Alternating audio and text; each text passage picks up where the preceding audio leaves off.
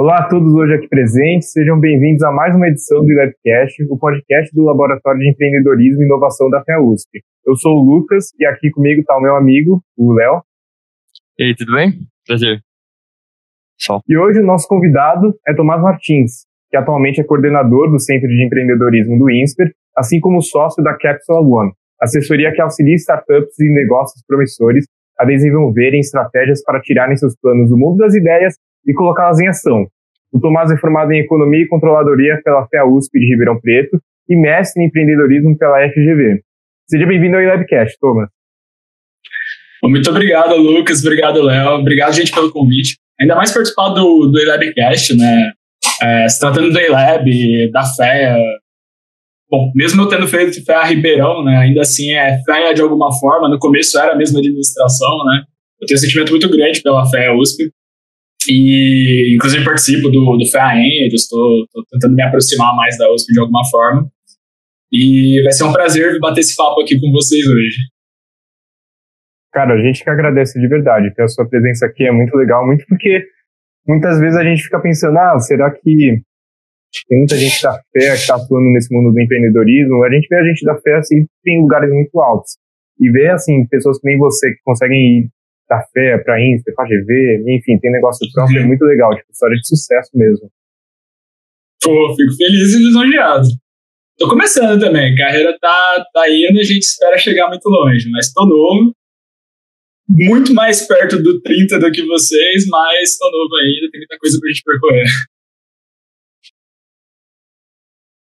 Bom, Tomás, para a gente começar, a gente queria saber um pouquinho mais da sua trajetória dentro do mundo do empreendedorismo em si. Tipo, qual foi seu primeiro contato com ele? O que te despertou interesse nesse negócio de empreendedorismo? Né? Muita gente acha que é loucura, mas então, o que, que te deu coragem para entrar nesse empreendedorismo? Cara, eu acho que bom, foi mais fácil para mim porque eu vim primeiro de um curso, eu fiz primeiro física antes de vir para negócios. Larguei o curso, não terminei, mas é, temos de convir de que empreendedorismo parece um pouquinho mais são do que fazer bacharelado puro em física. Então acho que foi mais tranquilo por conta disso, assim. Mas em termos de, de carreira profissional mesmo, basicamente eu só atuei com empreendedorismo, né? Então eu falo pro pessoal que eu, eu já estou vindo de uma leva, né? a gente tem uma, uma galera sendo formada hoje no Brasil, tanto para termos práticos, né, sendo escolados para o mercado dentro do ecossistema empreendedor já desde a graduação, quanto em termos de pesquisa também. Né? A gente tem pessoas se formando, se tornando pesquisadores já dentro de linhas de pesquisa e empreendedorismo. Isso é muito rico para o ecossistema. E eu acho que eu estou nessa leva aí, fui um dos primeiros que é, já saiu 100% focado em empreendedorismo. Praticamente não tive atuação em outra, outras funções, outras áreas de trabalho, nunca trabalhei com grande empresa, só prestando serviço, né? Tive consultoria durante a graduação, cheguei a prestar serviço é, de melhoria de processos para áreas de inovação, Open Innovation, workshops de facilitei workshop de Open Innovation para Votorantim, Banco Cicobi, Itaú, etc. Mas ainda assim era como eu como empreendedor prestando um serviço numa área de inovação para uma grande empresa. Foi o máximo que eu cheguei de atuar dentro de grande empresa, tirando meus trabalhos dentro de universidades que querendo ou não são grandes empresas, né, principalmente as privadas. Mas é... então assim minha carreira foi 100% dentro de empreendedorismo. Ela começou basicamente em 2015, quando eu tentei fundar a minha própria startup, quando eu estava na graduação. Mas eu acho que um ponto que você falou assim, né, o que, que me motivou a entrar, é, eu acho que eu nunca parei muito para pensar sobre isso. E eu não vou voltar lá atrás, né, tipo, quando eu, ah, quando eu era criança e tudo mais. É, dá para fazer essa reflexão, assim. Né? Eu acho que quando eu era criança eu tinha, sempre tive muita facilidade em lidar com desafios, sempre gostei de desafio sempre tive muita facilidade de lidar com dinheiro, sempre entendi que dinheiro era uma moeda de troca, não era um tabu nem nada do tipo. São alguns elementos importantes para quando a gente vai trabalhar o empreendedorismo, né? principalmente querer resolver problema, querer desafio e tudo mais. Só que eu tinha essa coisa do propósito muito grande, de meu, entender como é que o mundo funcionava, explicar como é que o mundo funcionava. E por isso que eu acabei caindo na física desde sempre também, assim. Então, sei lá, com 11 anos eu já sabia que eu ia cursar física. É, tinha física, né, na, no ensino fundamental 2 da minha escola. E, e aí isso ficou muito forte por conta desse propósito, de querer explicar o mundo, entender como é que funcionava, e que eu achava que isso ia ajudar muito a resolver os problemas do mundo. Se a gente tem tudo muito claro, todo mundo sabe como é que as coisas funcionam, as pessoas estão alinhadas, eu achei que a gente ia ter menos problemas no mundo. É, o, que talvez não seja uma verdade, né? A gente percebe que as pessoas, mesmo com informação, às vezes as pessoas não tomam decisões racionais. Mas acho que pior do que isso, eu entendi quando eu entrei na faculdade que não ia ser eu que ia fazer isso, né? Assim, você tem é, é, basicamente uma teoria principal, que é a unificação das quatro forças, né? A gente tem quatro forças elementares na natureza. Força fraca, forte, eletromagnética e gravitacional. E ninguém conseguiu unificar, né? Tipo, Einstein trabalhou nisso, Richard Feynman, é, Stephen Hawking. E aí eu falei, bom, vai ser o Tomás. Aí eu com 17 anos cheguei lá na Unicamp fazer física, falei, não vai ser o Tomás. E aí eu fui procurar explorar outras formas de atuar.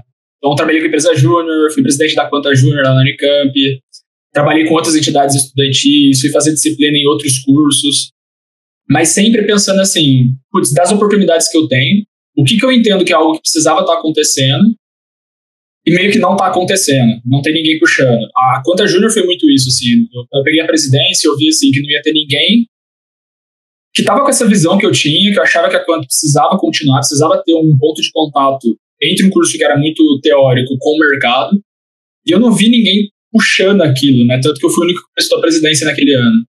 E eu falei, putz, isso aqui não pode morrer, assim. Eu, eu tô vendo que faz sentido continuar, ninguém vai fazer, então eu vou pegar e vou fazer. Que isso já é, na minha visão, elementos muito fortes do empreendedorismo, né? A gente olhar uma situação, entender que ela precisa de uma mudança, ou que alguma coisa, né? Que aquele problema precisa ser resolvido, e a gente assumir aquela responsabilidade para resolver o problema. Ah, e aí, dentro dessa experiência, com, principalmente com a empresa júnior, eu entendi que negócios também poderia ser uma forma da gente fazer essa transformação no mundo, ajudar as pessoas a resolver os problemas do mundo, talvez até mais escalável do que produzir um conhecimento pontual específico. E aí eu resolvi mudar para a área de negócios. 2014 foi meu primeiro ano na Ferro Ribeirão. 2015 eu já estava tentando abrir empresa. Porque como eu já tinha ficado muito tempo com organização estudantil, eu queria fazer alguma coisa diferente. Fui fazer pesquisa, fui fazer um monte de coisa, mas putz, fui tentar abrir empresa. Eu tentei abrir uma startup na área de educação e tentei abrir uma consultoria para trabalhar modelo de negócio, modelo de gestão de pequena e média empresa, que era uma das minhas pesquisas na faculdade. E aí não saí mais, assim. Na verdade, 2015 foi essa tentativa de empreender, né, essa experiência. A consultoria até continuou por um tempo, mas basicamente, final do ano eu já entendi que eu tinha que, que eu gostava e o que era replicável na minha visão e eu poderia impactar mais gente era ajudar as pessoas que queriam empreender a desenvolver as soluções para o mundo. Falei, eu cheguei na minha conclusão, pelo menos na minha cabeça, para mim é o que faz sentido para mim, que é não necessariamente eu estar lá no front, mas quanto mais pessoas eu ajudo a empreender da melhor forma, mais pessoas resolvem problemas no mundo, mais problemas são resolvidos, mais melhor fica a vida das pessoas. E aí a gente tem muito mais replicabilidade no impacto dessa solução. E aí 2016, ah, bom, desde 2016 eu trabalho apoiando, ajudando o empreendedor. 2016 2017 com uma empresa chamada Empreende na Rede, fazia workshop universitário deles em várias faculdades do interior. 2018, quando eu vim para São Paulo fazer o mestrado na GV, com a FGV Ventures, fiquei três anos e meio lá cuidando do programa de aceleração deles. Agora eu mudei para o INSPER, é, cuidando do centro de empreendedorismo do INSPER, e é, abri ano passado a Cápsula One. Nosso foco é 100% ajudar empreendedor. A gente tem atuado um pouco mais com a empresa agora no começo, para capitalizar, mas com os clientes da empresa, que são os empreendedores. Então, depois qualquer coisa eu posso explicar um pouco mais, mas basicamente a gente, a empresa paga para a gente atuar com os clientes deles e a gente aumentar o crescimento, é, crescer os empreendedores na ponta, porque com isso eles consomem mais produto da empresa. Por isso que fez sentido para a gente. A gente vai lançar agora produto também para empreendedor, é o, o foco é um dia conseguir ter, escalar esse impacto, assim, ajudar mais empreendedores, né? É isso que, que, que faz sentido para mim, como meio, porque o fim é ter um mundo melhor, né? Não tem como. Eu só achei que empreendedorismo era uma melhor forma para fazer isso, não vi ninguém fazendo de uma forma muito pragmática, assumi a responsabilidade peguei para eu fazer. É, é mais simples falar agora, mas é isso, não tem muito segredo não. Fantástico, Tomás. Isso é uma das coisas que a gente também tenta fazer no Lab, né? Ajudar os empreendedores, pessoas que têm essa vontade de empreender. A gente acredita muito no empreendedorismo como instrumento de transformação social, né? E você, como alguém de dentro do meio, você já participou praticamente das três principais escolas, né, de administração de negócios do Brasil, estudou na FEA, é, trabalhou na GV, agora trabalha no INSPER, a gente crê que você tem um panorama muito rico, né, para entender como é que a gente está no grau de amadurecimento, né, do ecossistema empreendedor do Brasil, principalmente do ecossistema empreendedor universitário, né? Que é quem você tem mais contato. É, você poderia dar para a gente algum, um, algum panorama, alguns insights falando, ah, o que, que você acha que tem de melhor em questão do Brasil comparado com os outros países, oportunidades que a gente está tendo uhum. e o que a gente precisa evoluir bastante, que você está tentando resolver também nesse quesito é, do meio empreendedor no geral? Boa. É difícil a pergunta, mas muito boa. É, assim, eu tenho, óbvio, a gente acompanha muito o ecossistema internacional, conversa com muitas universidades, tem muitas parcerias, tanto na FGV quanto no INSPER. Na USP também, né, mas na USP eu era só estudante. É, e a gente troca muita informação com o pessoal. Mas eu entendo que a atuação mesmo eu tive muito mais no ecossistema brasileiro. É, atuar com empreendedorismo no, dentro de universidade Vai, vamos falar do lado do empreendedor primeiro, né? Do lado do empreendedor, você empreender enquanto você está dentro de uma instituição de ensino, e o momento de vida que normalmente você está estudando, tem lados muito positivos e tem alguns lados negativos, principalmente por conta da instituição, na minha visão.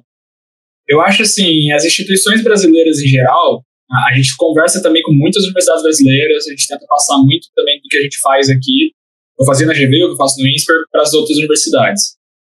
A gente também está aprendendo, a gente também está evoluindo, é, mas eu entendo que, de fato, essas são algumas das universidades referências aqui no Brasil. Né?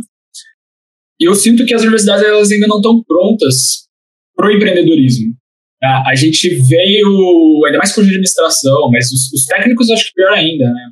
Você pega cursos como odonto, cursos onde normalmente a pessoa vai abrir o próprio negócio, mesmo que não seja uma startup, mesmo que não seja algo escalável, a pessoa não vê nada de negócios no, na grade. E mesmo quando a gente fala de curso de administração, que normalmente são onde sai, né, administração, engenharia, economia, onde saem os, os empreendedores, os startupeiros e tudo mais, é, além das grades elas também não proporcionarem isso, eu ainda sinto que tem um, um desincentivo por parte, às vezes, do, do corpo docente, do corpo docente, perdão. É, então é muito comum eu ver história de aluno vir reclamar comigo das diversas universidades, né? Eu mentoro acho que a maioria das ligas aqui em São Paulo de falar para mim assim, putz, fui conversar com o professor, fui falar com a área de atendimento ao aluno da minha universidade, e os caras falaram assim, pô, não faz isso agora, deixa para fazer isso depois que você ficar um tempo no mercado, depois que você empreende, depois que você sair da faculdade. Até porque as universidades têm um medo de ter evasão do aluno, né, começar a empreender e querer sair do curso. Putz, isso, é, é, além, de não, além de não apoiar, ainda gera um incentivo negativo, né, desmotiva a pessoa mesmo aquelas que estão tentando criar um, uma estrutura de apoio, que tem alguns programas, que tem iniciativas de empreendedorismo e falam que apoiam o empreendedorismo, elas apoiam, mas normalmente fora também da grade tradicional. Então, a maioria não, não, não abate, sei lá, o negócio da pessoa como estágio. Aí a pessoa tá lá, começou a empreender no meio da faculdade, chega no último ano, startup bombando, empregando gente da faculdade, assinando estágio da faculdade, e o empreendedor não pode abater o estágio. Isso ainda acontece, é muito comum, na verdade, isso ainda no Brasil. A maioria das universidades brasileiras. E aí a pessoa ela tem que dar um jeito de estagiar em algum lugar, eu já vi de tudo acontecer, pedir para amigo assinar e não ir lá trabalhar porque tem que focar no negócio. As gambiarras dos mais possíveis imagináveis para a pessoa conseguir formar, conseguir cumprir uma burocracia sendo que ela já está tendo um aprendizado absurdo.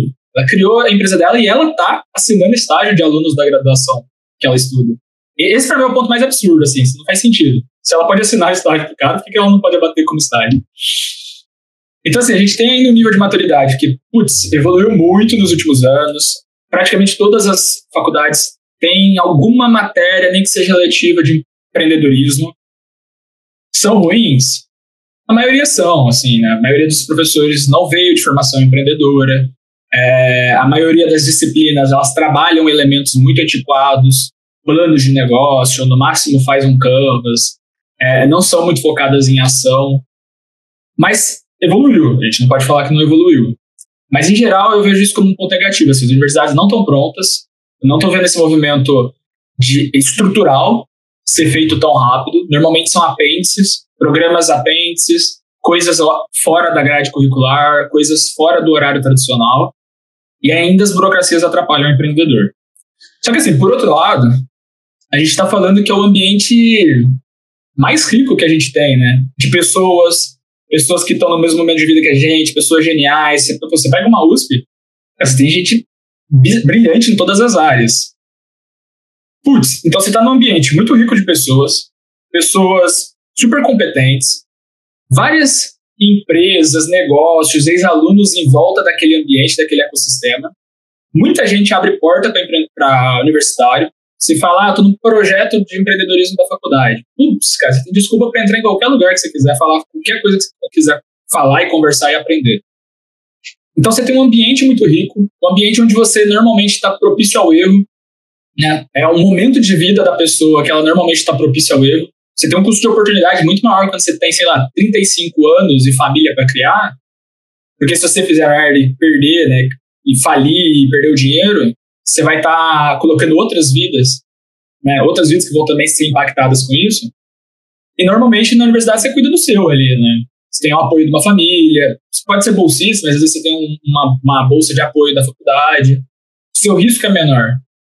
Então você pode assumir esse risco, você pode errar, você pode testar. No mínimo você vai ter um mega aprendizado que hoje é super valorizado no mercado.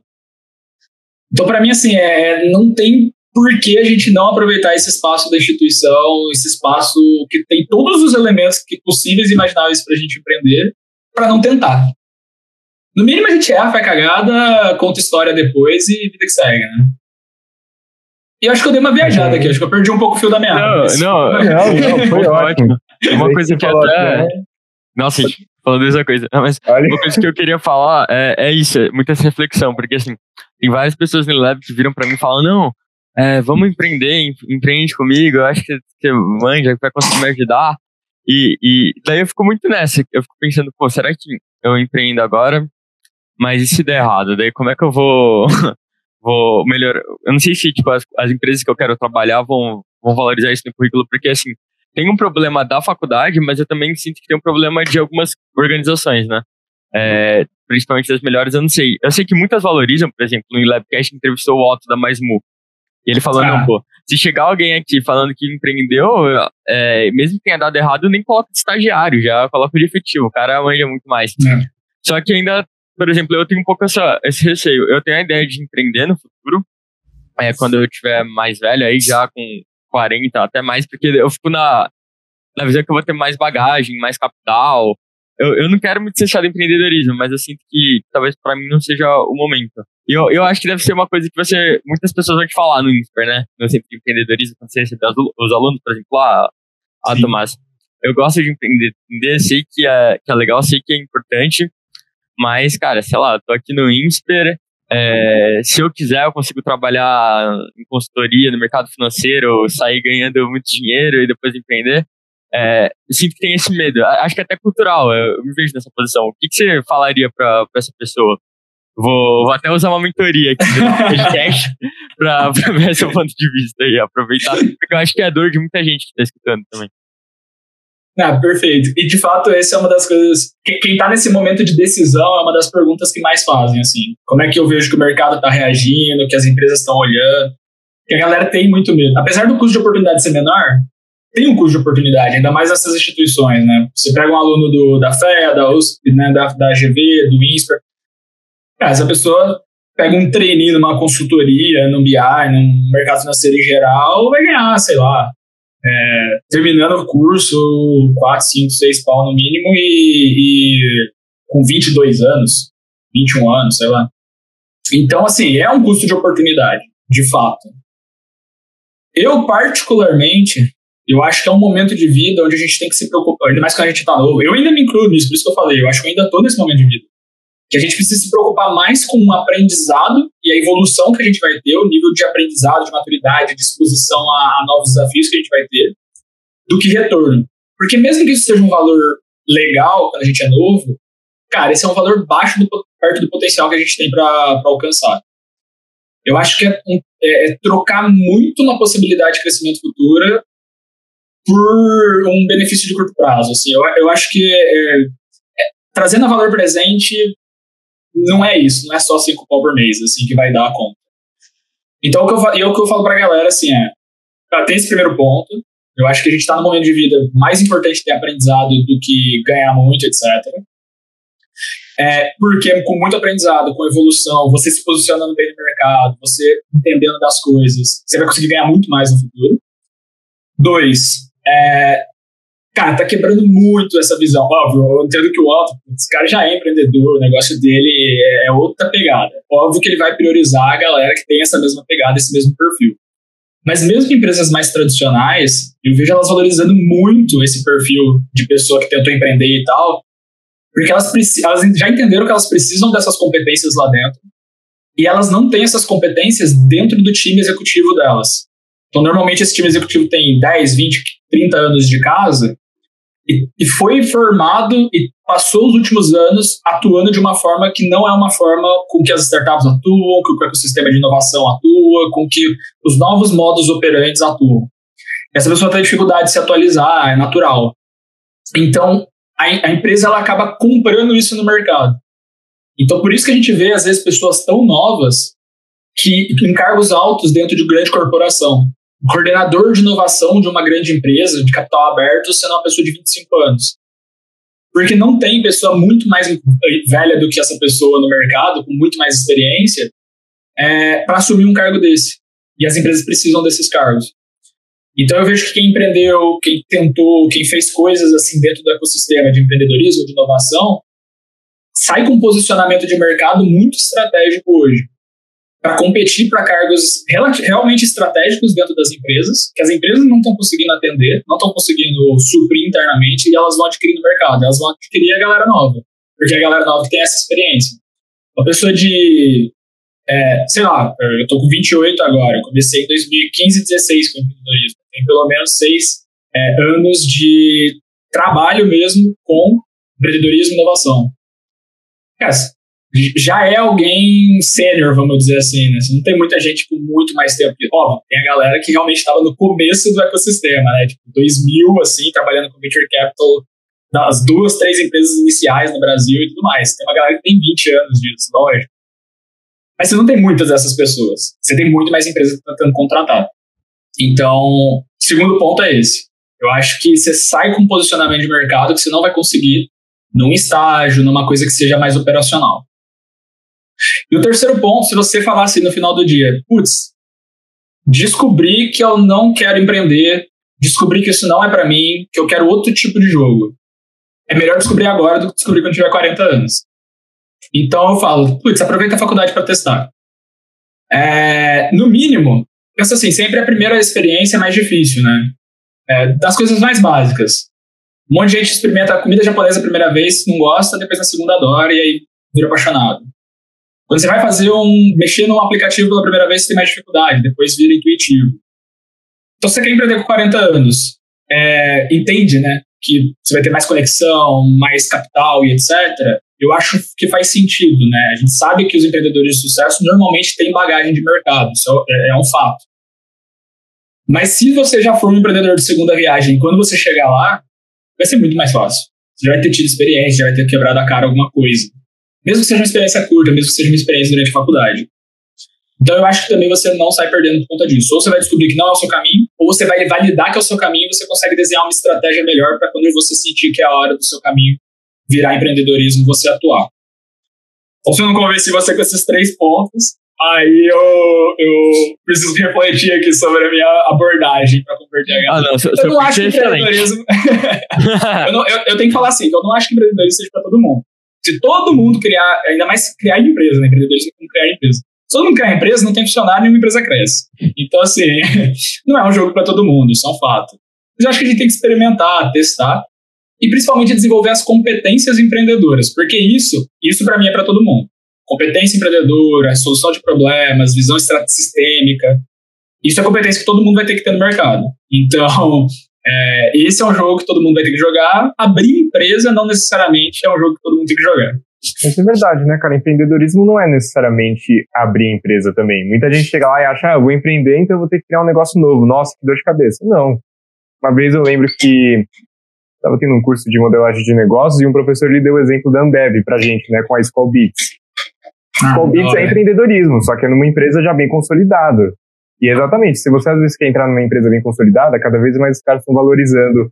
Pessoas conseguem encontrar problemas e elaborar uma solução e transformar essa solução numa oportunidade de mercado. Pô, se alguém consegue fazer isso aí, já está contratado na hora. Que nem você falou, nem vira estagiário. Já vai para um dos cargos assim, talvez não seja o top da empresa, mas vai ser um dos mais respeitados, com certeza. É doideira isso, mas eu concordo 100%. É isso que está acontecendo, na verdade, no mercado.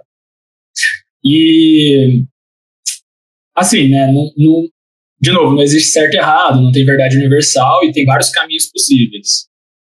Mas eu acho que, mesmo dentro do ecossistema empreendedor, a gente tem que abrir um pouco a nossa mente, o nosso escopo de atuação. É, é que tudo bem que agora eu tenho empresa de novo, mas assim, em teoria, eu sou um cara que sempre atuou com empreendedorismo, mas que não é um empreendedor. Então você tem fundo de investimento, você tem grupo de investimento anjo, você tem corporate venture capital, você tem área de inovação da empresa, você tem as aceleradoras, centro de pesquisa, vários players e os players de apoio, né? Então você tem escritório de contabilidade focado em empreendedorismo, escritório de advocacia focado em empreendedorismo, agência de marketing focada em empreendedorismo. Você tem vários players no mercado que atuam com o ecossistema empreendedor. Então, assim, é, é, é um negócio que está crescendo muito, é um ecossistema que talvez dos que estão mais crescendo, crescendo muito mais do que outras, outros perfis de empresa, e que vai demandar uma série de fornecedores de serviços, de empresas fornecendo e prestando e fazendo atuação com eles. Não tem muito como fugir, assim, na minha visão, né? Empreendedorismo fica um negócio meio abrangente, mas, é, sei lá, startup que eu trabalho mais, assim, é isso. Quanto mais, a gente vai precisar de mais gente que entende como é que funciona, mas não necessariamente para abrir a própria empresa. É para conseguir prestar serviço, para conseguir usar esse skill dentro de incorporação, para tudo. É, mas, cara, é assim, é aquilo que você falou. Você pode não ser empreendedor de fato, no sentido como todo mundo pensa, mas você tem experiência, e melhor de tudo, você coloca essa prática, essa experiência na prática, né? Que muita gente tem medo de fazer. E, inclusive, como você tinha mencionado da Capsule One antes, até queria atrelar essa questão de experiência na prática da Capsule, para perguntar como que tua experiência na, na GV Ventures e como consultor de processo de inovação contribuiu para a construção da Capsule em si. Boa. É, é acho que a, da, é, a gente chama de cápsula mesmo. Cápsula One, apesar do nome ser One em inglês, a gente fala cápsula mesmo. É, cara, eu quase nunca falo da cápsula assim, eu acho, da gente da criação. Como eu comentei, né, eu tentei empreender duas vezes na graduação, é, é, meio que assim, eu quero ver as coisas acontecendo, e aí eu falo, beleza, vou ajudar a galera. Aí em algum momento eu falo, mas dá pra fazer isso aqui diferente. Aí eu vou lá e crio o meu negócio. E aí depois eu vejo que dá pra enfiar em outro lugar, e as coisas vão rodando. Mas assim, com a cápsula, o que, que aconteceu? É, eu, eu tava conversando já há algum tempo com um colega, que é o meu sócio hoje, o Gabriel. Por sinal, o Gabriel foi o meu sócio na Brain Academy em 2015, estudou comigo lá em Ribeirão. A gente separou, ele foi trabalhar em startup, eu fui trabalhar em programa de apoio a startup. Depois ele passou pela incubadora de Ribeirão, teve uma passagem rápida pela ACE. E aí, quando ele caiu aqui em São Paulo, ele foi fazer mestrado na GV, eu já estava cuidando da Gventures, a gente trabalhou de novo na Gventures. E aí a gente estava discutindo muito isso.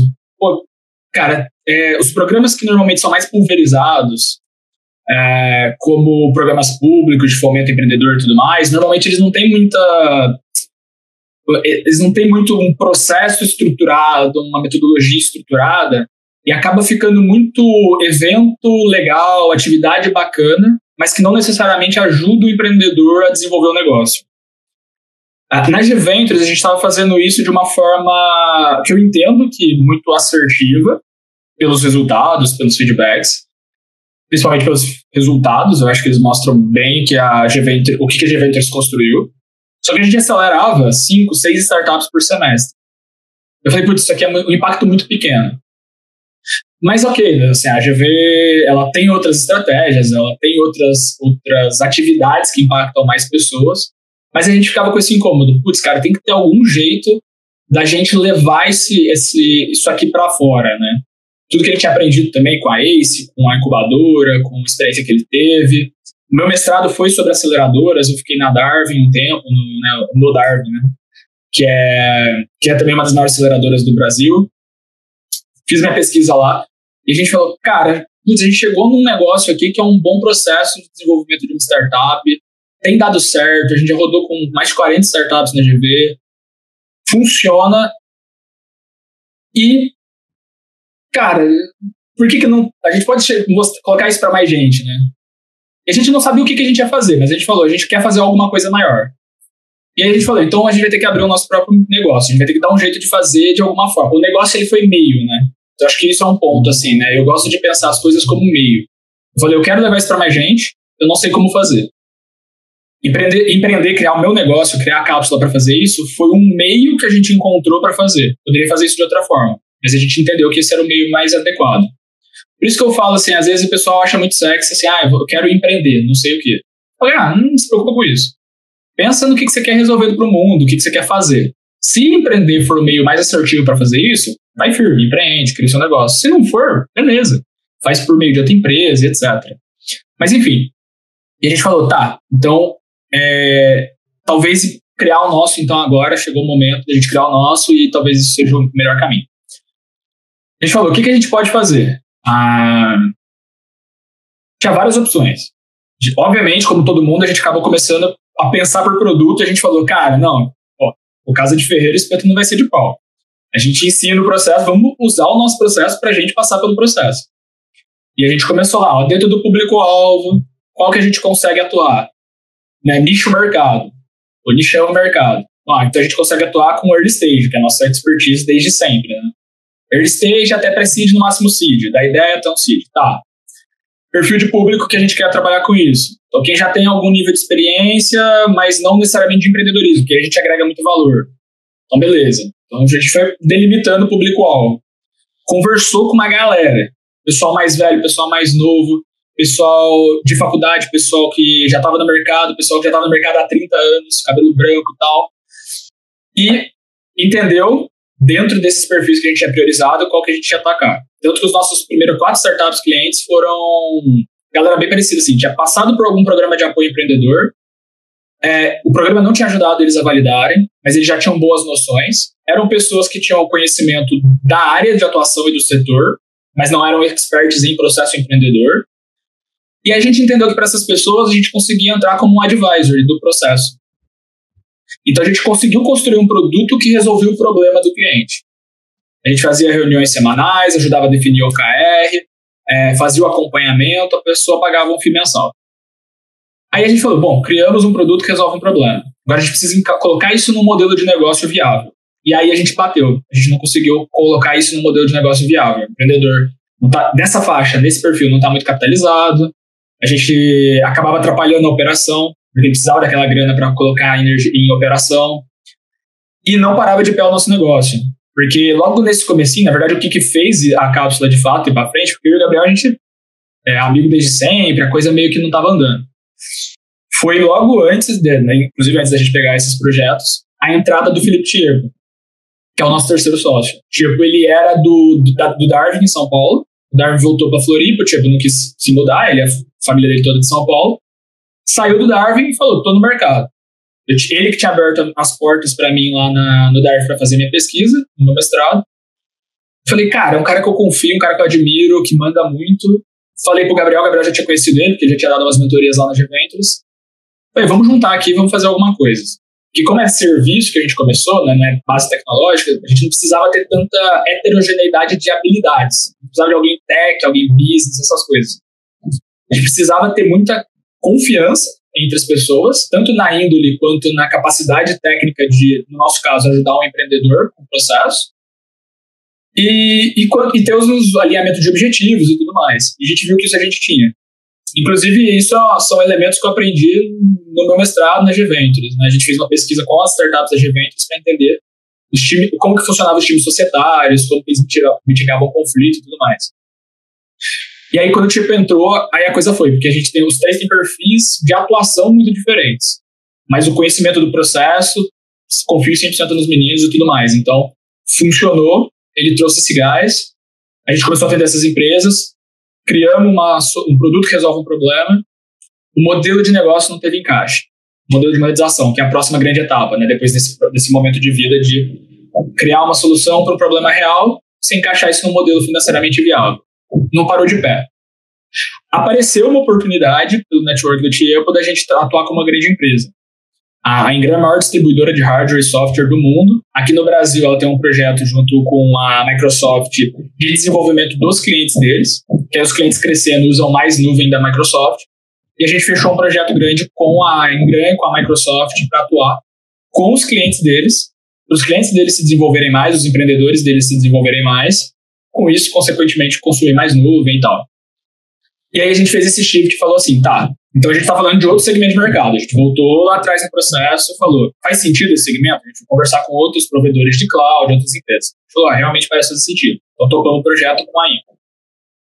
Mapeando, mapeamos melhor como que eles estavam fazendo antes, quais problemas surgiam, criamos, né, formatamos o produto de uma melhor forma para a necessidade desse novo perfil de cliente.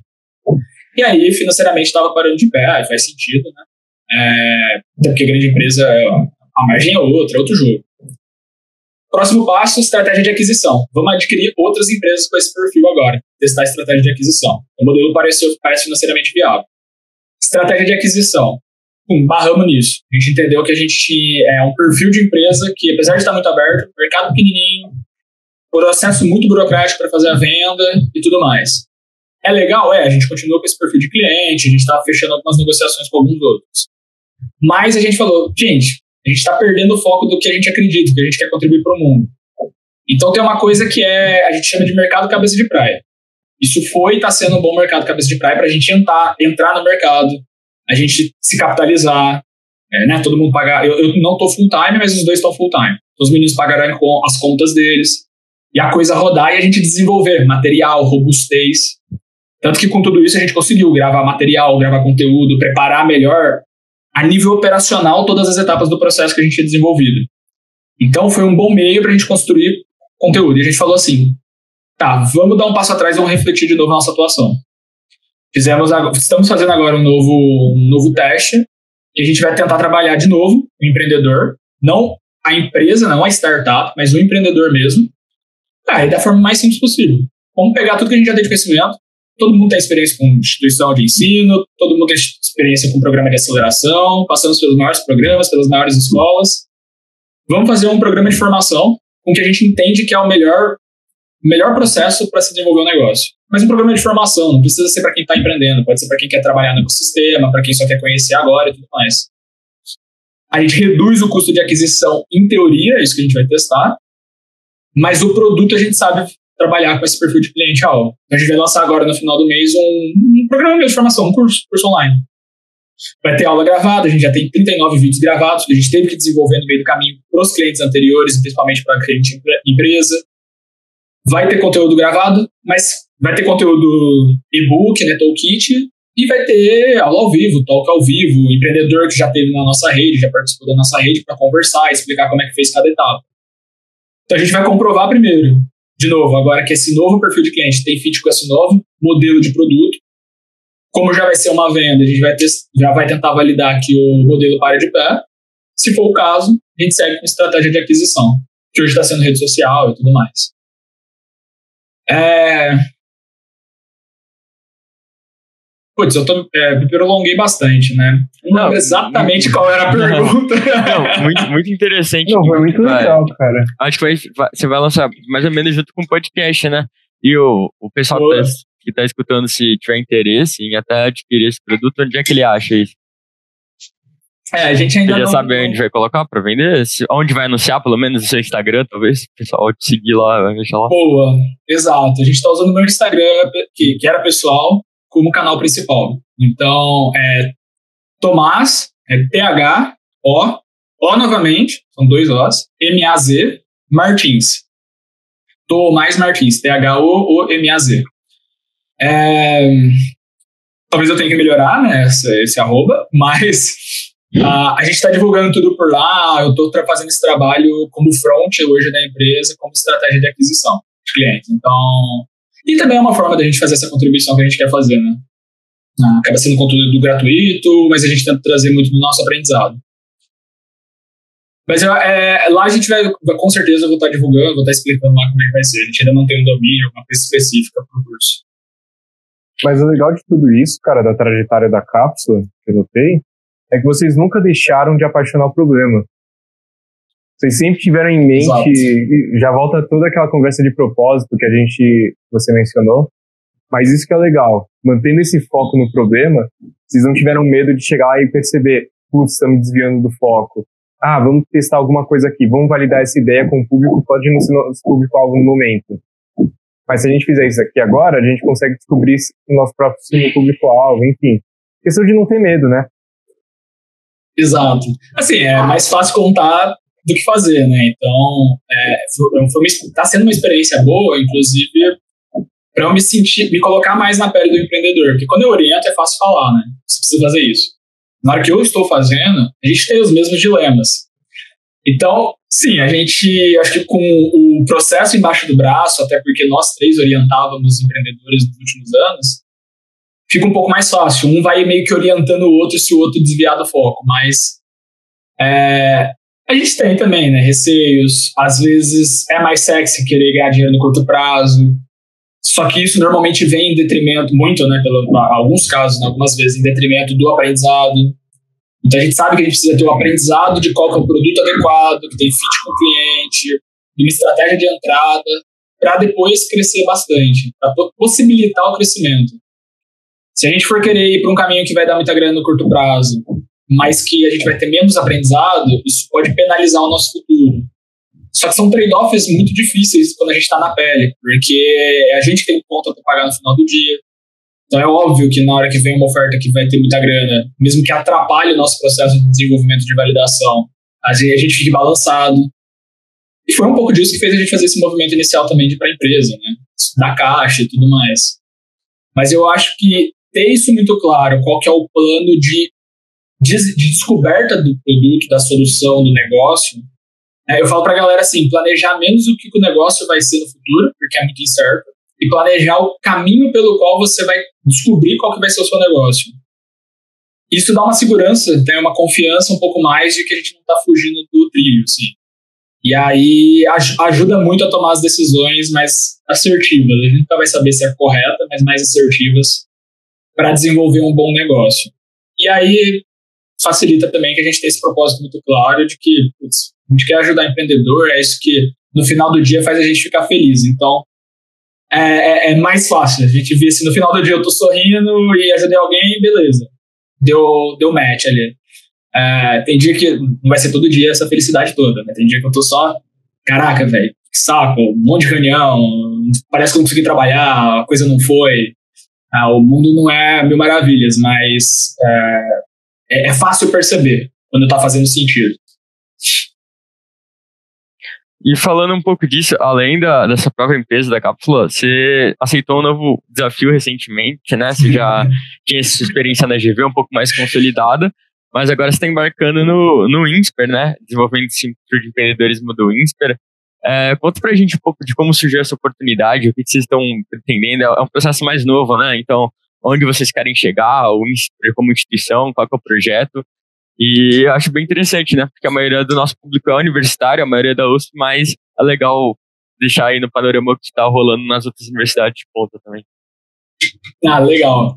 É, eu, eu falo, eu não gosto de ficar numa coisa só, né? Eu tenho algum momento que eu vou precisar focar mais. Eu falo muito para os empreendedores, precisa focar, validar uma coisa por vez, um para um para um. E eu mesmo nunca faço uma coisa só. Então, preciso melhorar isso. Mas eu aceitei, é um. O, eu, eu tô como coordenador do Centro de Empreendedorismo do INSPER, né? Foi difícil falar não, né? É um cargo que me dá uma visão muito sistêmica do tema dentro da instituição. Porque é o cargo que é responsável por toda a questão de empreendedorismo dentro da instituição eu amo universidade, eu fiz meu mestrado acadêmico, eu gosto de pesquisa, eu, e, assim, é difícil para mim tirar o pé desse ambiente. Então, quando surgiu a oportunidade, foi uma dessas coisas aleatórias da vida, assim, né, parando para pensar. Se a gente olha para trás, o Steve Jobs tem umas frases dessas, né? Quando a gente olha para trás, a gente consegue conectar os pontos e tal. Se eu puder dar uma devagada rápida, assim, cara, eu lembro que, assim, eu tava na, Garagem de Startups da FGV, uma disciplina que a gente criou na graduação da FGV. Tinha uma aluna lá que ela mexia com, com fashion tech e tudo mais. Eu tava, tipo, naquelas semanas assim que eu tava estressado tal. Eu, eu gosto do setor, eu acho legal. E eu tava com um monte de coisa a fazer, e eu, eu, vi, ela, eu vi ela postando, ou comentou alguma coisa em aula, não lembro exatamente agora, que ia ter um evento, ela ia participar do evento no final de semana. Acho que ela ia participar no sábado, sábado eu tava com compromisso. Mas o evento ia durar até domingo. Eu falei, pô, tá aí, era perto de casa, eu morava na Paulista. Falei, vou domingo dar uma, uma espairecida. Normalmente eu trabalho sábado domingo normal. Falei, vou tirar esse domingo para dar uma respirada, vou ver um evento diferente, um negócio diferente, para oxigenar a cabeça.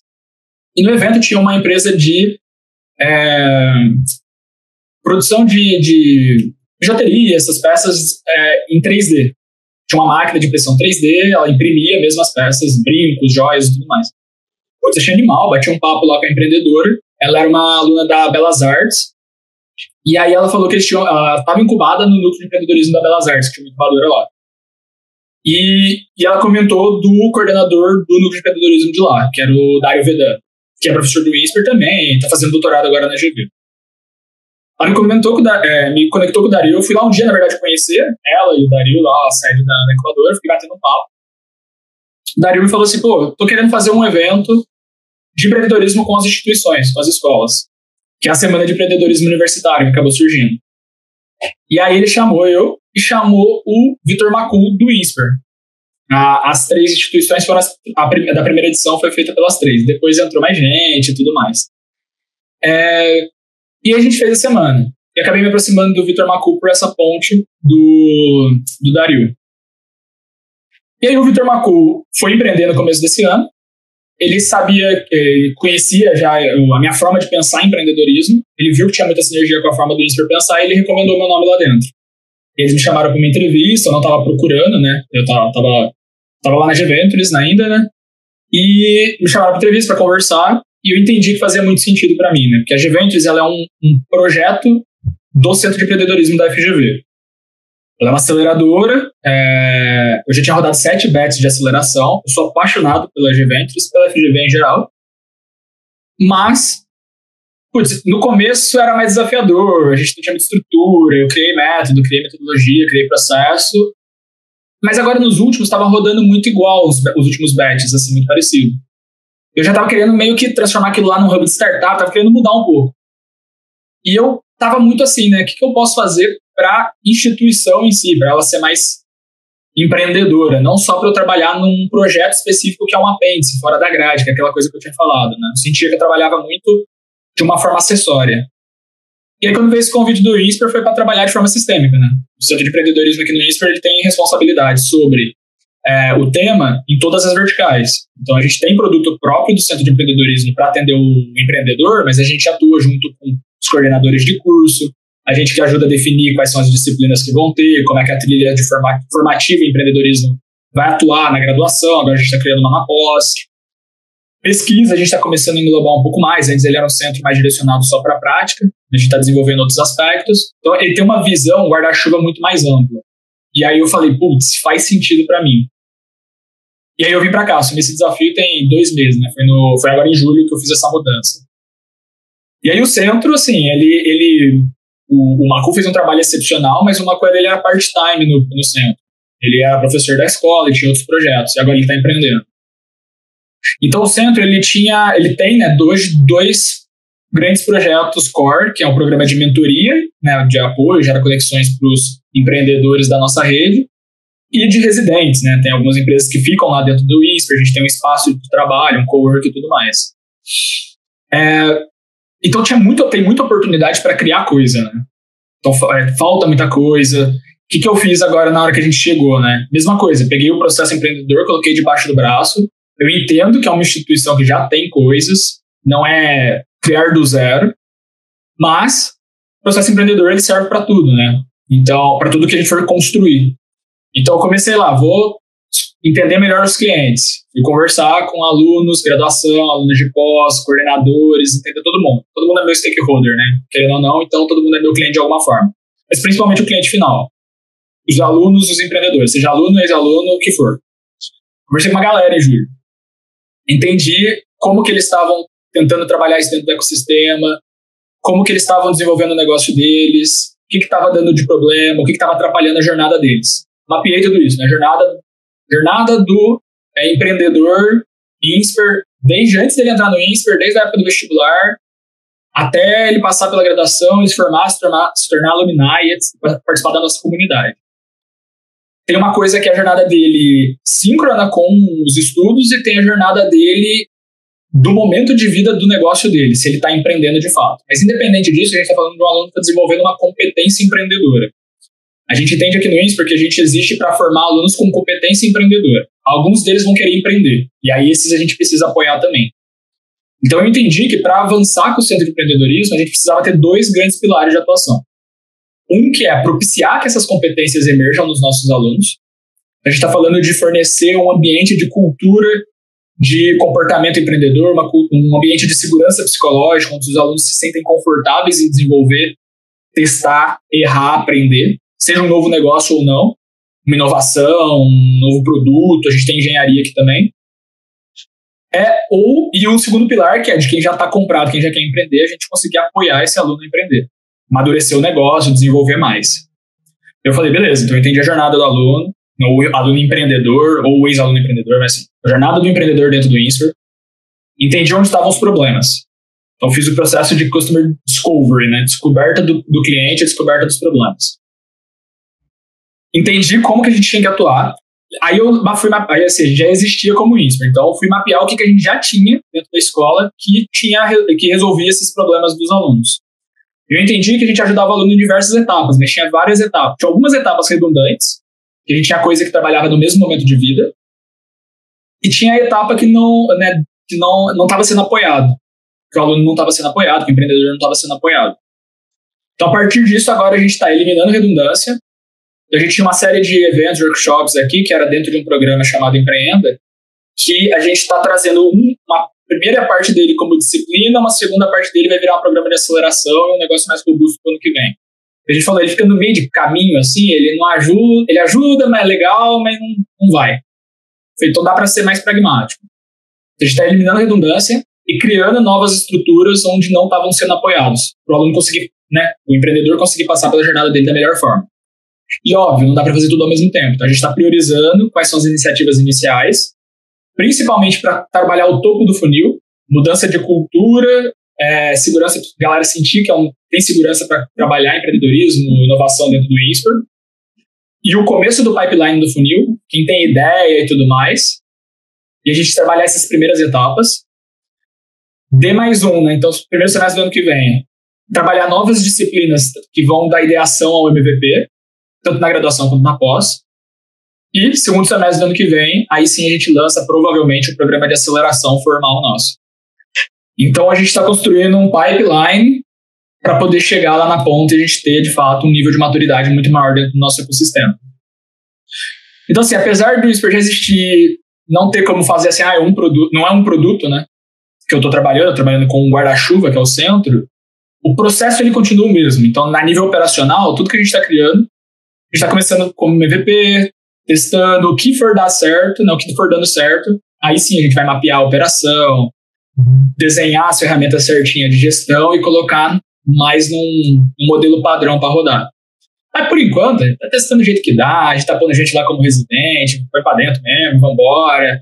Aluno vem falar comigo, eu falo, vamos mentorar. Não tem nem ferramenta de acompanhamento direito ainda, mas bora, vamos conversar, a gente já vai, já anota aqui, que aí a gente vai descobrindo como fazer da melhor forma. Né? Então, é, é, mais sistêmico em cima né, do guarda-chuva, mas a nível operacional é igual criar negócio tem que testar mesmo, vai errar e a gente vai mudando. É legal também do INSPER, a gente viu a oportunidade de entrevistar a Liga de Empreendedorismo do INSPER, quando eu trabalhava no Além da Facu. E eles também têm bastante, é, pelo que eu me lembro, a maioria dos alunos dessa liga eles já tinham empresas, né? É, diferente talvez até um pouco do ILAB e da Liga DGV, no INSPER eles realmente era quase um, uma roda de conversa assim, de, de pessoas que tinham empresa para trocar experiências, era bem legal, né? Então já ajuda a, a gente dar um suporte também, né, no, nesse desenvolvimento. Assim. Sim. Não, e esse apoio dos alunos em qualquer atuação de qualquer colaborador de universidade é fundamental. Liga de, Liga de empreendedores até, né, que eles chamam aqui, por causa de serem todos empreendedores, foi um dos primeiros que eu fui trocar ideia, bater um papo, porque realmente é quem está imerso nisso dentro daquele ecossistema. Eu falo muito isso. Eu falava na GV também, assim, de tipo, se a Liga de Empreendedorismo da GV já estiver fazendo um trabalho tão bom que nem precisa existir uma G-Ventus, etc., putz, melhor dos mundos, assim. É, eu, algumas universidades que eu converso têm, às vezes, alguns receios, não querem deixar o aluno ou as ligas desenvolverem alguns produtos que vão ser meio que concorrentes da universidade. Mas se a universidade não está conseguindo fazer um negócio que entrega com qualidade, e aí os próprios alunos estão recorrendo a outros alunos, cara, o problema é seu, você que tem que fazer um negócio melhor, tá ligado? Não é usar o seu poder de autoridade para cortar a galera. Você tem que deixar a galera ir mesmo, que facilita o nosso trabalho. Quanto mais pipeline sendo gerado, mais a gente pode criar programas maduros, conectão, conexão com a empresa. Enfim, coisas que acontecem no ecossistema ainda, mas, cara, é fundamental. Tá sendo ótimo trocar ideia com o pessoal aqui da Liga. Não só o pessoal da Liga, outras entidades que tangenciam, tem o Whisper Fintech, algumas assim por verticais. É, de fato, tem que ser um trabalho conjunto. Na FED também tem bastante esse apoio. A gente, o Lab está atualmente com duas matérias na, na graduação, então animal, a gente está assim, apoio, principalmente dos professores. Já contar crédito, assim, é legal que tem bastante interesse dos alunos também. É, animal, isso e parabéns, e parabéns pelo trabalho. É, e a gente está apenas começando, né? a gente está querendo cada vez mais tornar mais escalável.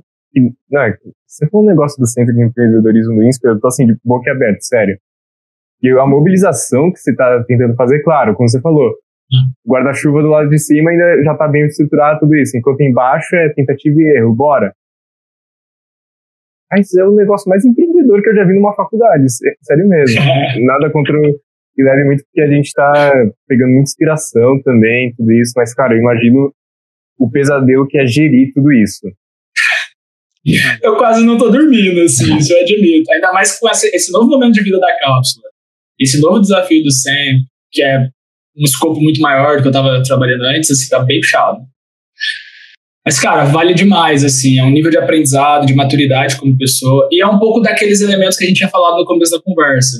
Eu tenho 28 anos, não fiz o doutorado ainda, é, e estou cuidando do Centro de Empreendedorismo do INSPER, que normalmente, a maioria dos centros aqui é galera mais velha, doutorado e tudo mais. Mas por quê? Porque você não tem muitos players no Brasil hoje que têm experiência em trabalhar empreendedorismo dentro de universidade, é, universidades de ponta, como a UGV, como a USP e tudo mais. E que envolve o aluno nesse processo.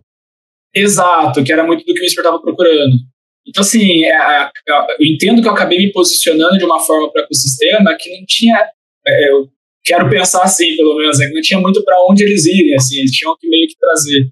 É, é, óbvio.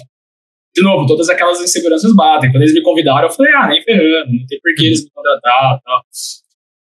Mas, assim, faz sentido, assim, é lógico, é um desafio, é um outro patamar, eu tô, tô, tô correndo atrás também, né, para entregar com qualidade, para me ambientar bem e tal. Mas vem muito daquilo. Tudo isso só é possível por conta de todas as coisas que eu tentei, todo o aprendizado que eu tentei, é, tudo que eu já bati cabeça, tudo que eu já aceitei. Às vezes, o meu estágio eu ganhava muito menos que meus colegas, mas eu trabalhava, era uma empresa, porque era uma empresa pequenininha, mas eu trabalhava com empreendedorismo, então eu aprendi e na ponta. Então eu, aprendi, eu sinto que eu aprendi muito mais que muito colega que ganhava mais, mas trabalhava a nível operacional. Então, assim, a gente aceita às vezes algumas coisas no começo, mas para ter muito aprendizado, e é o que traz esses resultados hoje. E, de novo, também tô só no começo, tá ligado? Daqui a gente vai muito pra cima ainda. Agora, caminhando mais pro final da entrevista, eu tava dando uma olhada aqui no roteiro e as, realmente perguntas bem profundas agora pro final do que o Lucas preparou. É, imagino que você deve ter ficado refletindo um pouco até antes, mas, bom, é, são três perguntas meio reflexivas e acho que dá para trazer insights legais até para você mesmo. A primeira é: qual conselho você daria para si mesmo do passado? O, o, o, spoiler aqui, né, pra galera, assim, que eu recebi o roteiro geral antes, né? Mas é lógico, aqui é um papo, né? A gente vai, vai, vai, vai conversando. E eu admito que nesse ponto final, assim, eu fiquei tipo, conselho eu daria para eu mesmo passado. E eu falei assim, ah, eu vou, eu pensei em várias coisas, mas eu falei, vou deixar para na hora fluir esse papo com o pessoal. Eu acho que assim, eu não me arrependo de tudo isso que eu comentei aqui, assim. Puta, de ter pego várias coisas ao mesmo tempo, de ter, é, às vezes, aceitado ganhar menos para aprender mais, de ter trampado de madrugada, de final de semana. É, faz parte do aprendizado, pelo menos quando faz sentido, quando você sente que você está evoluindo como pessoa, como indivíduo, como conhecimento, isso para mim é muito importante. Mas, eu, eu, eu não consegui fugir, eu acho que do, do caminho mais óbvio, assim. Eu acho que o, que eu, o conselho que eu daria para mim mesmo no passado, se eu pudesse voltar alguns anos, era. Cara, sim, não tem problema ter alguns momentos de folga, não tem problema se expressar mais. Eu, eu, eu desde criança eu era muito introspectivo.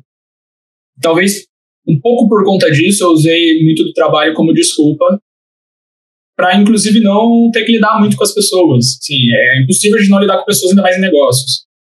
Mas quando você tem uma relação profissional, é uma coisa, né? E eu acho que muitas vezes eu perdi de aproveitar mais alguns amigos, aproveitar mais alguns momentos por conta disso. Então, acho que se eu tivesse que falar assim, pô, Tomás, cara, abraça mais a galera, seja feliz, curte ali uma sexta à noite, às vezes, passa mais tempo com os amigos, isso é importante, assim. Não dá para negligenciar isso. Porque, às vezes, assim, a gente quer fazer um negócio grande, mudar o mundo, mas, cara, cada pessoa importa, né? E ainda mais quem tá do nosso lado apoiando a gente na nossa jornada. Então, às vezes, a, o mundo, mudar o mundo dessa pessoa, às vezes é o suficiente. E a gente não percebe o quanto que essas pessoas à nossa volta mudam o nosso mundo. Né? Quando a gente tá mal, o apoio que elas dão, que, faz, que faz a gente ir pra frente.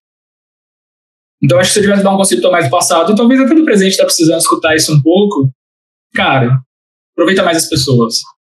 É, é a única coisa que fica não negligenciar, né, quem tá perto da gente. Muitas vezes a gente tá tão acelerado que a gente perde um pouco essa visão mais próxima, né? Você tem um olhar tão sistêmico que o que tá do lado, às vezes a gente deixa de lado, né? A gente acha que sempre vai dar pra fazer depois. E, tipo assim, minha faculdade foi em Ribeirão Preto. Então tem amigos que eu não consigo ver mais. E eu sempre achava, ah, não, são quatro anos de faculdade, depois, depois sai, depois vê, depois conversa. Cara, tem coisa que não tem por que deixar para depois, assim. Principalmente coisas pontuais. Não precisa ser coisa, não precisa, ah, eu vou ficar um dia inteiro fazendo um churras, ficar doidão. É, até porque não é meu perfil, assim, mas. É, cara, fala uma coisa que você pensou, elogia a pessoa, sorria. Troca mais, coisas verdadeiras, assim. É melhor, às vezes, uma hora em, em profundidade, com qualidade, com uma pessoa que você gosta, que te faz bem, do que um dia inteiro é, sentado ao lado da pessoa, você vendo TV e a pessoa mexendo no computador. É bizarro, é papo de velho, mas isso faz muita diferença na vida, assim, na nossa vida, pra gente estar bem também, pra gente performar. É, eu, eu, preciso melhorar isso, inclusive hoje, mas eu acho que esse é o, o, o mensagem que eu deixaria pro Tomás passado. Pequenos atos que fazem bem não só pra gente, mas para aqueles à nossa volta e, querendo ou não, de forma direta ou indireta, vai ajudar a gente no trabalho também foco do trabalho nem sempre é trabalho. Dizer que é o mais. Como é que eu posso dizer? É, ah, me fugiu a palavra agora. Contraditório. Isso mesmo. Ah, mas é porque para a gente estar tá em alta performance, a gente precisa estar tá bem em todas as esferas. Precisa estar tá com saúde, disposto, bem com a família, senão a gente não consegue entregar. Então, para trampar de madrugada, para trampar final de semana, cara, a gente tem que estar feliz, tem que estar de bem, é... porque às vezes é necessário fazer isso. Então, pô, beleza, vai ter que trabalhar, vai ter que trabalhar. Você sabe que você vai ter ali um dia que você vai tirar a família, que você vai estar com qualidade, você vai estar entregue. Você não vai estar mexendo no celular, você não vai estar viajando.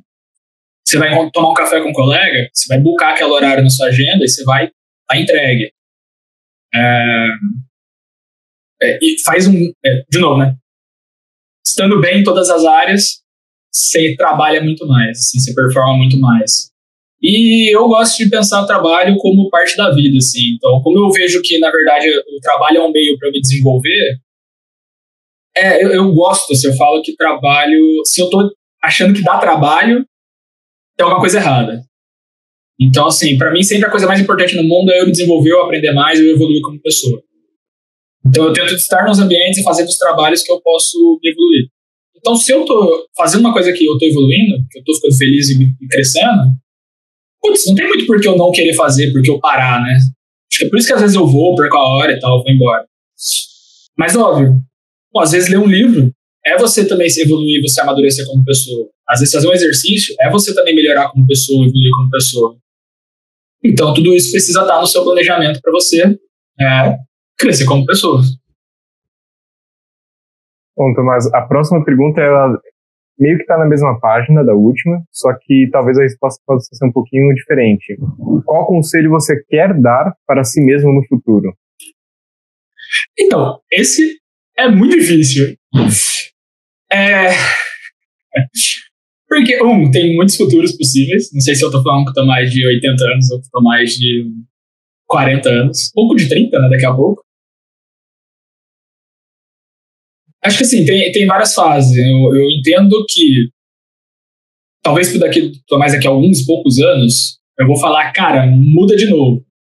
É, deixa, deixa essa frase aqui, provavelmente você já vai estar fazendo isso, mas deixa essa frase aqui do lado. Ó, se você tiver muito tempo fazendo uma coisa igual, muda de novo. Vai descobrir coisa nova.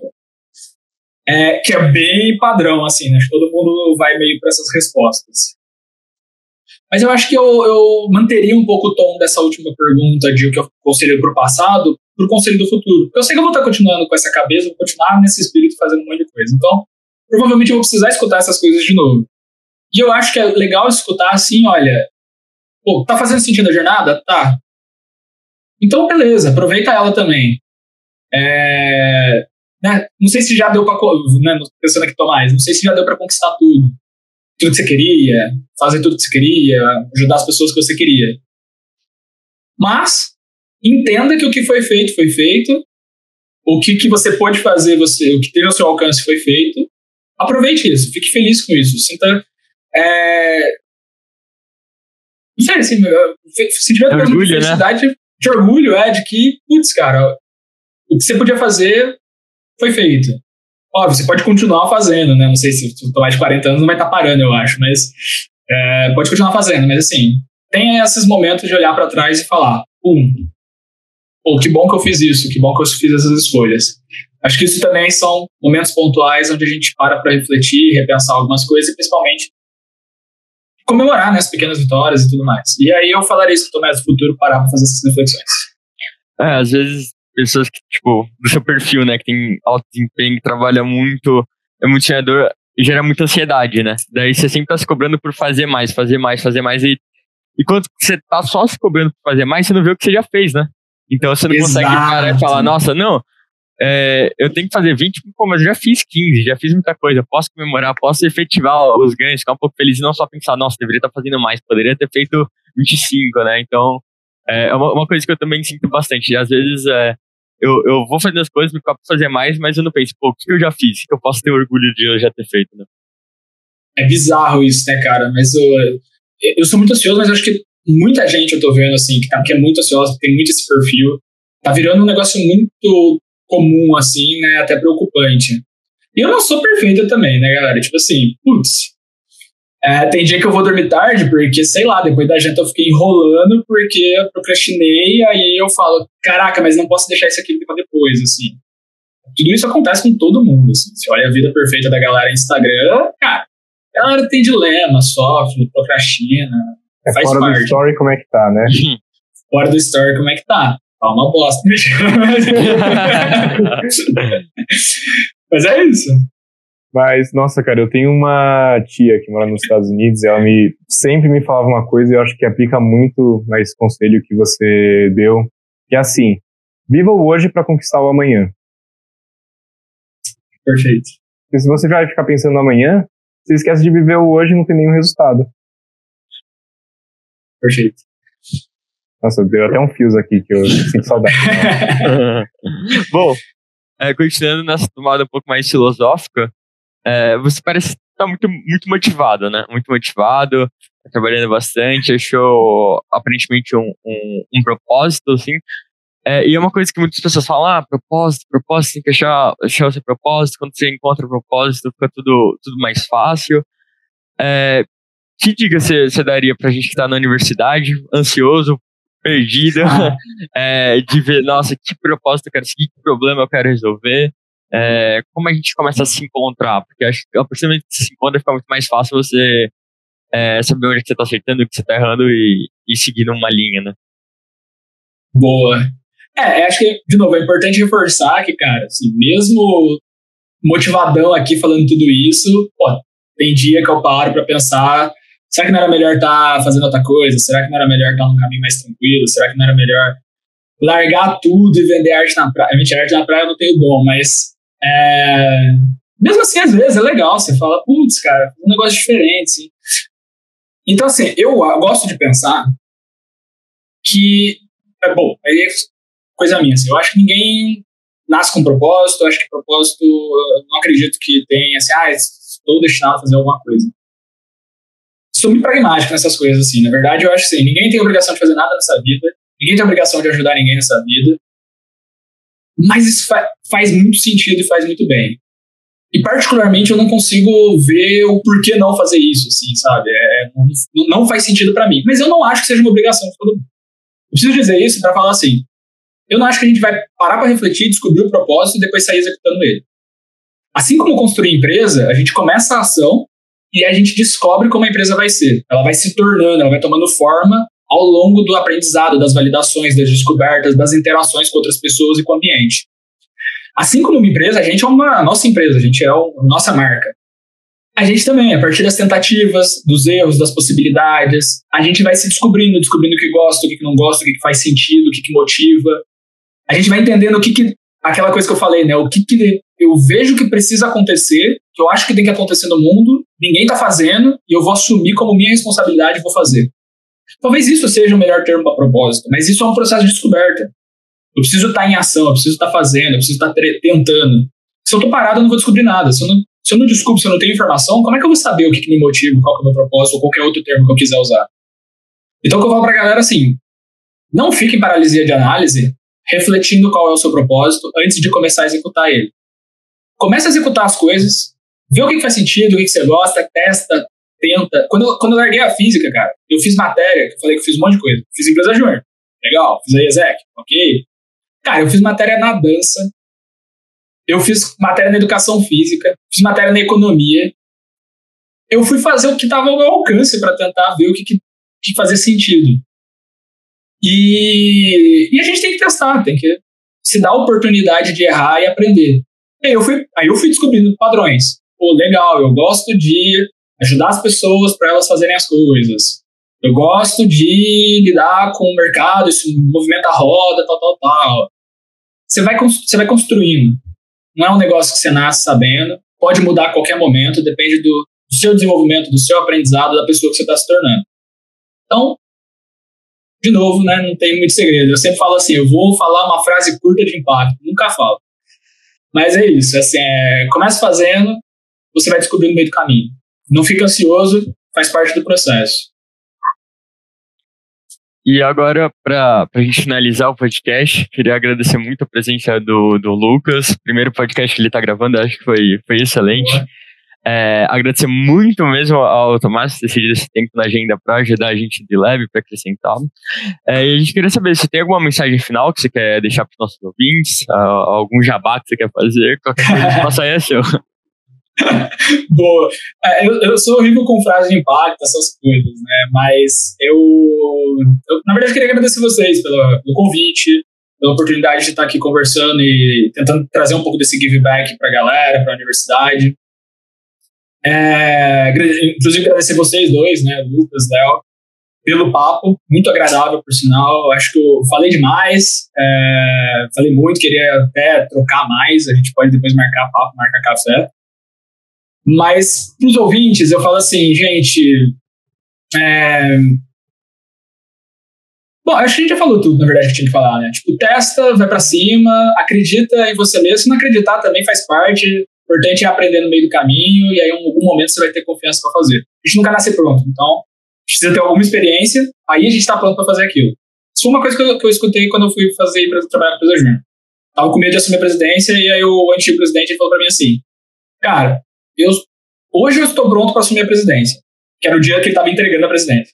Mas a gente só tá pronto depois que a gente faz.